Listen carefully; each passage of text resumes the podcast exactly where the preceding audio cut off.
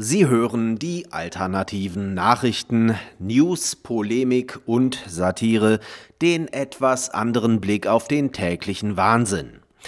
Heute geht es um drei aktuelle Erscheinungsformen der Corona-Diktatur, die es zum Glück nicht gibt, da wir sie uns nur zusammenfantasieren, weshalb der Begriff zum Glück aus dem Wortschatz gestrichen wurde. Corona-Diktatur die erste.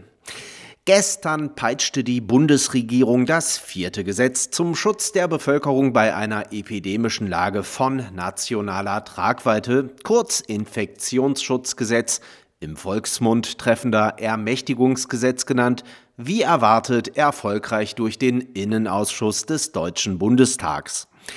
Die Vorabfassung der Novellierung des Infektionsschutzgesetzes zeigt die ganze Heuchelei der Regierung. Ab einer Inzidenz von 100 gilt per Bundesgesetz alternativlos eine Ausgangssperre ab 21 Uhr. Ausgenommen davon sind Bundestagsabgeordnete. Wir lernen, die Greisengrippe verbreitet sich vornehmlich zwischen 21 Uhr nachts und 5 Uhr morgens im Freien auf menschenleeren Straßen, macht dabei jedoch einen großen Bogen um Übermenschen, die durch ein lächerliches Ritual, bei dem ein Kreuz auf ein Stück Papier gekritzelt wurde, zu solchen auserkoren wurden. Das Wunder der Demokratie. Corona-Diktatur die zweite. Die Frankfurter Rundschau berichtet, Laut einer aktuellen Studie der Universität Tel Aviv und der Clalit Healthcare Organization, der größten Krankenkasse in Israel, haben sich Geimpfte achtmal so häufig wie ungeimpfte mit der südafrikanischen Variante angesteckt. Basierend auf dem Bild in der Gesamtbevölkerung hätten wir erwartet, einen Fall einer Infektion mit der südafrikanischen Variante zu finden, aber wir sahen acht, zitiert die Times of Israel die Studienleiterin Adi Stern. Dieses Ergebnis machte mich nicht glücklich. Im Vergleich mit dem originalen Virusstamm und der britischen Variante sei die südafrikanische Variante dazu in der Lage, den Impfschutz zu durchbrechen.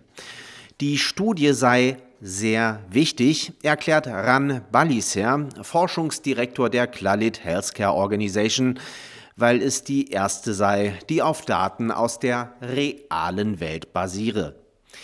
Bereits Ende März hatten Wissenschaftler der Ben Gurion Universität Negev bei Laborversuchen festgestellt, dass der Impfstoff von BioNTech Pfizer nicht in der Lage war, die südafrikanische Variante vollständig zu neutralisieren und auch weniger effektiv gegen Stämme wirkte, die Eigenschaften sowohl der britischen als auch der südafrikanischen Variante trugen. Wir halten fest, auch wenn in Deutschland bis auf einen kleinen Teil Impfverweigerer alle durchgeimpft wären, würde sich nichts ändern. Dann kommt halt irgendeine Mutante, die den Impfstoff obsolet macht, und alle werden wieder weggesperrt, bis der nächste Impfstoff kommt, der dann mit der nächsten Mutante wieder obsolet wird und der ganze Scheiß geht wieder von vorne los. Die Greisengrippe wird ihnen im Turbogang das ermöglichen, was die Klimalüge nicht geschafft hat. Durch die Hintertür eine Diktatur einführen. Daran ändern dann auch Wahlen zur Wahrung der Demokratiefassade rein gar nichts mehr. Wahlen gab es übrigens auch in der DDR. Doch machen Sie sich bitte keine Sorgen. Es ist, wie immer, wenn Politiker etwas beschließen, bekanntlich nur zu ihrem Besten. Corona-Diktatur die dritte. Muslime dürfen während des Ramadans selbst bei einer verhängten Ausgangssperre auch nach 21 Uhr noch in die Moschee. Hierbei handelt es sich selbstverständlich nicht um eine Ausnahmeregelung oder gar um ein Privileg. Es dient lediglich dem alleinigen Zweck, die Köter-Rassenkartoffel noch weiter zu demütigen. Sie hörten die alternativen Nachrichten. Zusammenstellung und Redaktion die Stahlfeder. Am Mikrofon verabschiedet sich Martin Moczarski.